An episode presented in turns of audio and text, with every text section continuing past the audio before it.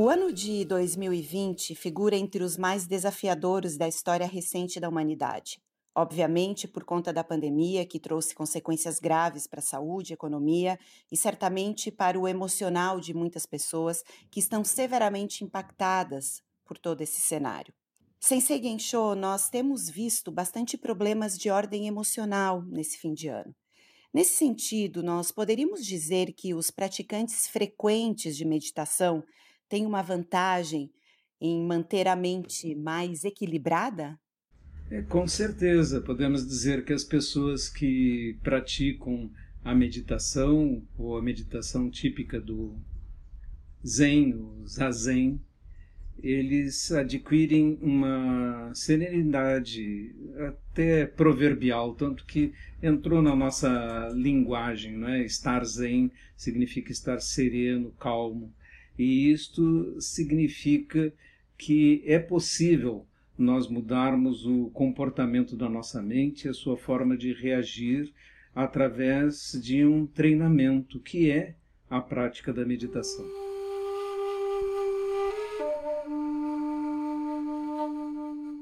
Sensei, nós sabemos, e quem é seu aluno, lhe acompanha há mais tempo, escuta suas palestras, sabe que o objetivo final do Zen não é esse. O senhor sempre reforça, né? O objetivo final do Zen ele é muito maior.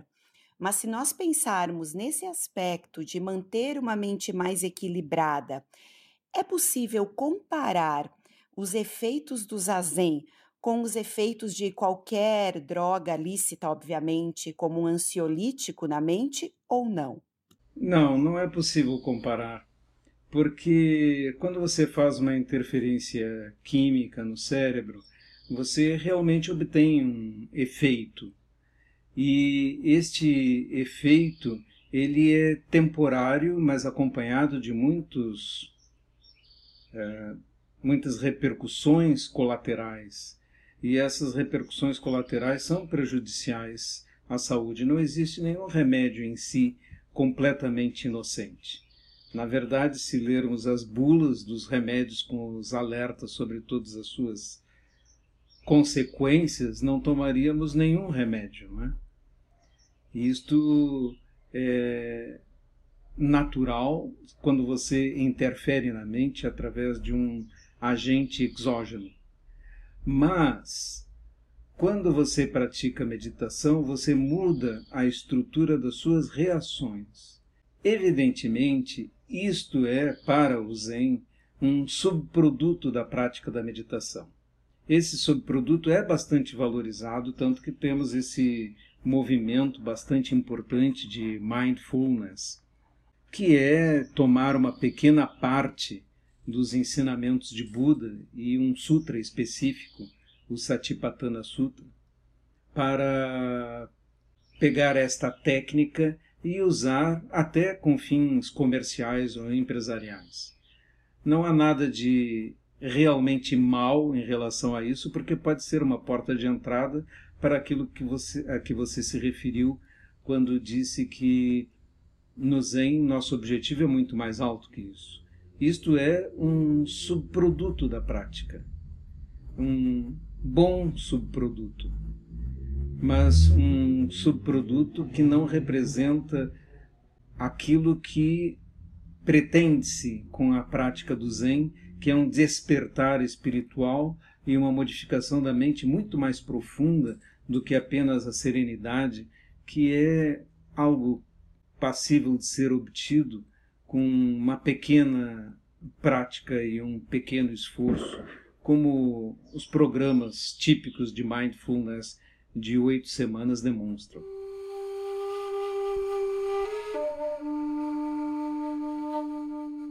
Sensei, é, mas se nós pensarmos numa condição realmente de uma mente mais equilibrada, isso requer frequência de prática, né? Disciplina para o praticante que esteja nos escutando. É por mais que quando a gente sente, seja em mindfulness ou em qualquer outra técnica de meditação, a gente sinta essa tranquilidade instantânea, mas quando a gente fala em processos mais complexos, como o que vivemos em 2020, por exemplo, com isolamento social, com tantas incertezas, para conquistar essa mente mais equilibrada, é preciso constância de prática? É, não só constância, como um avanço que demora um tempo é, dilatado. Na realidade, costumo dizer aos meus alunos que devemos encarar a meditação da mesma forma como encaramos tomar banho. Tomamos banho todos os dias para estarmos mais perfumados, não nos sentirmos grudentos ou desconfortáveis. Fazemos isso como um processo de higiene, que na realidade é bastante moderno, porque não era um hábito, por exemplo, durante a Idade Média, onde os hábitos de banhos públicos dos tempos romanos foram abandonados porque eram vistos como pecaminosos. Mas esta higiene corporal, ela nos dá conforto e possibilidades de saúde a longo prazo.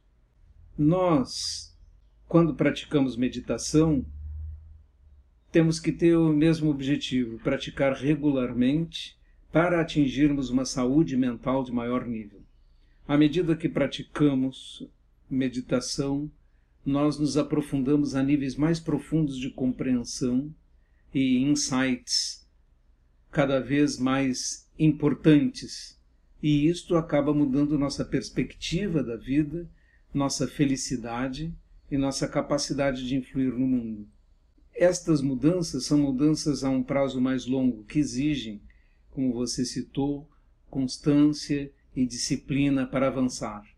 Nós não aprendemos a dominar nossa mente com uma facilidade instantânea. É como aprender a tocar um instrumento musical. Você pode levar 10 mil horas de treino para ser realmente bom em qualquer habilidade. E assim como para aprender música, você precisa prática, constância, disciplina, estudo a mesma coisa é necessária quando você pretende alcançar níveis superiores de domínio mental.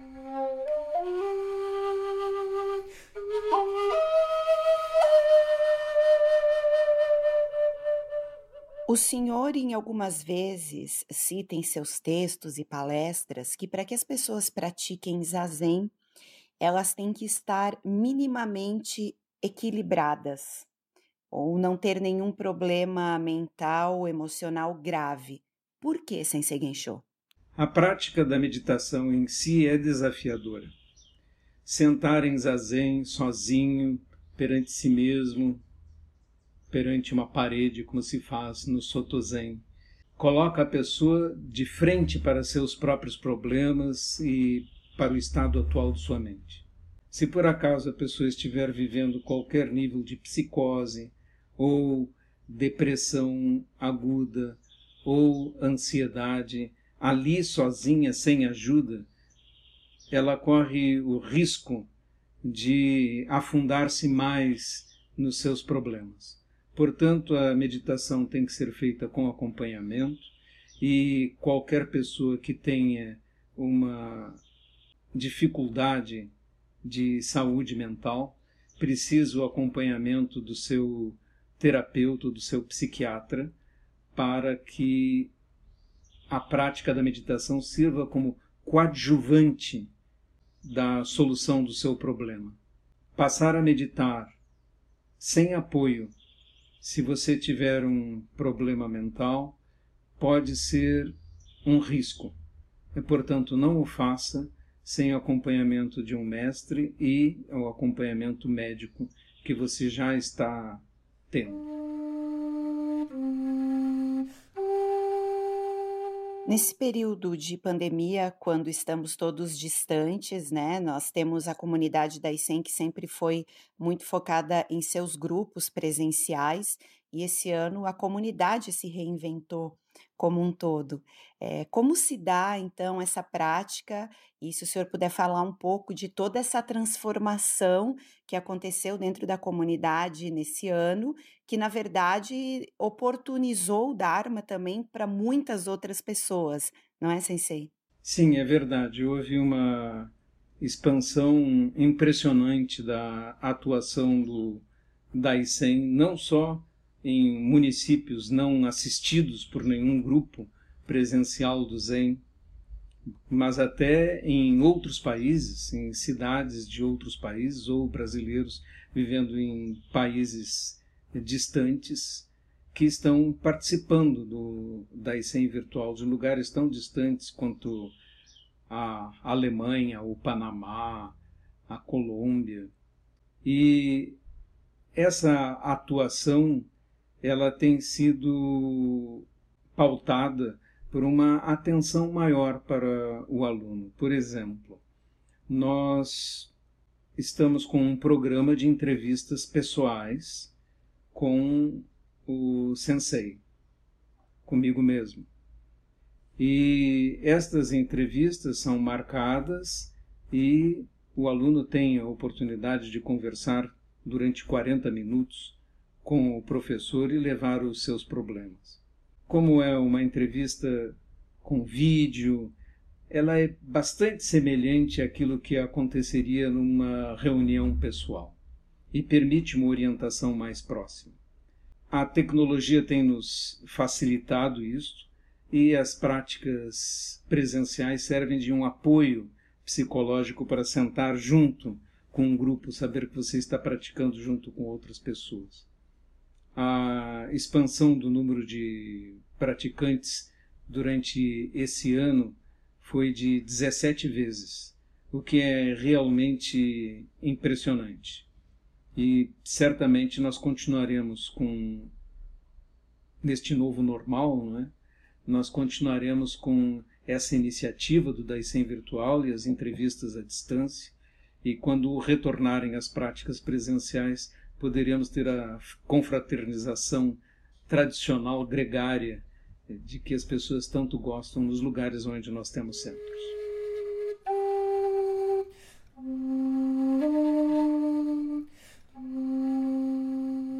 Quando nós assistimos filmes como a história de Dogen ou como quando olhamos a própria história de Buda, nós vemos como por mais que estejamos num ano complexo e difícil, nós somos profundamente afortunados, né, sensei, por termos a oportunidade é, de receber o Dharma verdadeiro, puro, com todos os seus ensinamentos de dentro das nossas casas.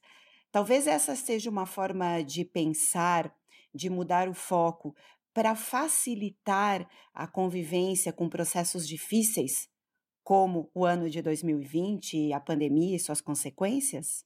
Sim, realmente esse procedimento todo criou uma possibilidade de nós apoiarmos pessoas é, em um momento conturbado, mas cuja percepção de conturbação é muito maior do que no passado por causa exatamente das nossas comunicações. Nós já enfrentamos no passado epidemias muito mais mortais do que a atual. Nós podemos esperar no nível em que estamos, que uma pessoa em cada mil em países como o Brasil ou os Estados Unidos faleça por causa do, da pandemia. É o nível, a, realidade, é o nível a, a que já chegamos. No passado, nós tivemos pestes, né, como 1348, que mataram entre um terço e metade da população da, da Europa. Então, o nível de estresse é, ocasionado por uma, uma peste como as que aconteceram tantas vezes no passado era muito maior, mas o nível de conhecimento a respeito de comunicação era muito menor. E também, incrivelmente, as mesmas manifestações negacionistas ou é, tecnicamente absurdas foram comuns em todos esses acontecimentos do passado. Nós apenas neste momento repetimos através da ignorância é, as mesmas atitudes de negar o que está acontecendo ou propor soluções é, sem sentido. Felizmente, nós temos um nível científico hoje muito mais avançado e teremos vacinas em breve. E eu quero me posicionar aqui porque é necessário. dada o combate que e as falsas notícias a respeito, que a vacina e os procedimentos de vacinação na história da humanidade, nos últimos 150 anos, tem uma história excelente.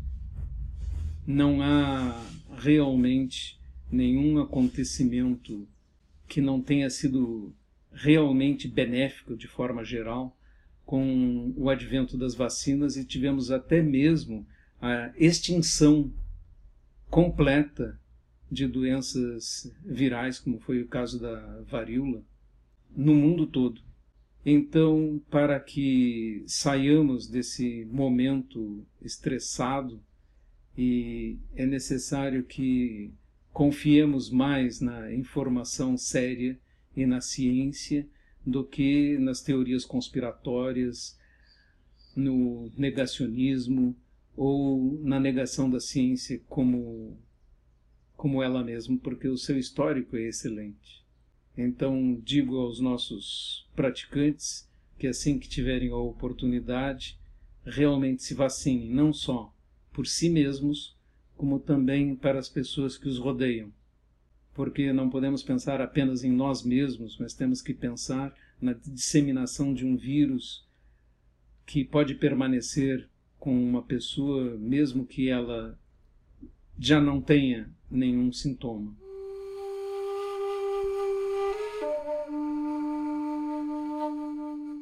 Sensei, para finalizarmos, sempre que termina um ano, e esse ano de 2020 foi quando começamos todo esse projeto do podcast da comunidade da ICEM, entre outros projetos muito importantes, e o nosso primeiro Olhar Zen foi justamente falando sobre a pandemia, sobre o comportamento das pessoas, enfim. Quando a gente termina um ano, há um efeito psicológico de ufa, algo está terminando e, há, e, se abrem novas possibilidades. E a gente gostaria de ouvir uma mensagem final, uma palavra final do Senhor para todos os praticantes ou simpatizantes, ou mesmo para aquelas pessoas que estejam tomando contato com os ensinamentos de um mestre Zen pela primeira vez, por favor. Bem, na verdade, a virada do ano é um processo algo psicológico, não é? Ah, nós temos o solstício em dezembro e isso sempre marcou a mudança das estações e assim o, uma sensação de início de um novo ciclo.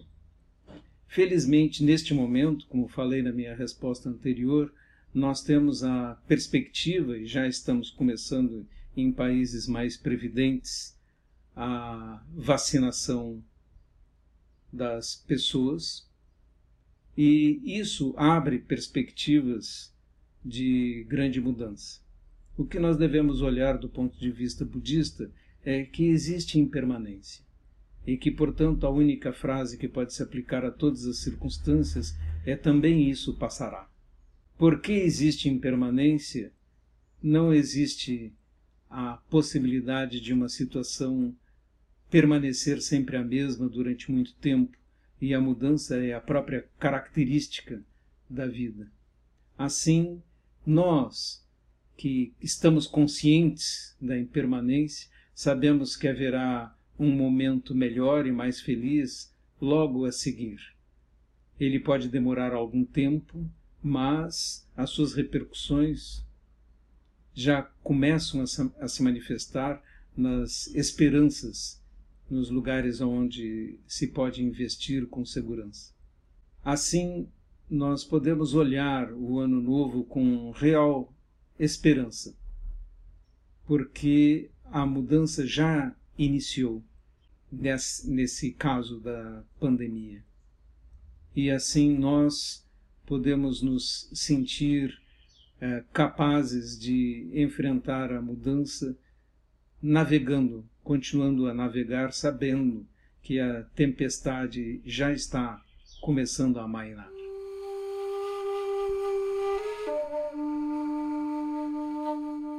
Bem, não importa para onde soprem os ventos da impermanência, para todos nós que somos seus alunos, é, ao terminar esse ano, fazendo um balanço, fica novamente a eterna, profunda gratidão e respeito por sermos conduzidos pela trilha do Dharma por um mestre como o Senhor, com toda a sua sabedoria, com todo o seu amor, com todo o seu carinho, e a toda a Sangha das 100, que ajudam a manter e levar e espalhar os seus ensinamentos, o ensinamento de Buda para mais e mais pessoas. Nosso profundo amor, nossa profunda gratidão e profundo carinho a cada uma das pessoas também que esteja nos escutando, nos ouvindo e que as suas palavras possam tocá-las e que plantem sementinhas do Dharma. Sensei, muito, muito, muito obrigada por todo o seu trabalho. O Senhor faz toda a diferença nas nossas vidas. Muito obrigado a todos vocês. Na realidade, da ICEM é uma obra coletiva e todos os dias eu vejo quão pouco eu é, realizo de todo o trabalho que está sendo feito, porque há pessoas mais competentes, hábeis em muitas áreas e elas, felizmente, vêm para o Daisen cheias de energia e capacidade. É, agradeço profundamente potencializarem as, as ideias com as quais nós começamos e nos levando a níveis mais altos de consciência da própria humanidade. Gachou. Gachou, sensei. E para você que nos acompanha, não esqueça de navegar pelos outros episódios do nosso podcast e também acessar o nosso aplicativo Zen das 100 e as nossas redes sociais. Tenha um excelente final de 2020. Nós nos encontramos no episódio de 2021 do Olhar Zen. Até mais.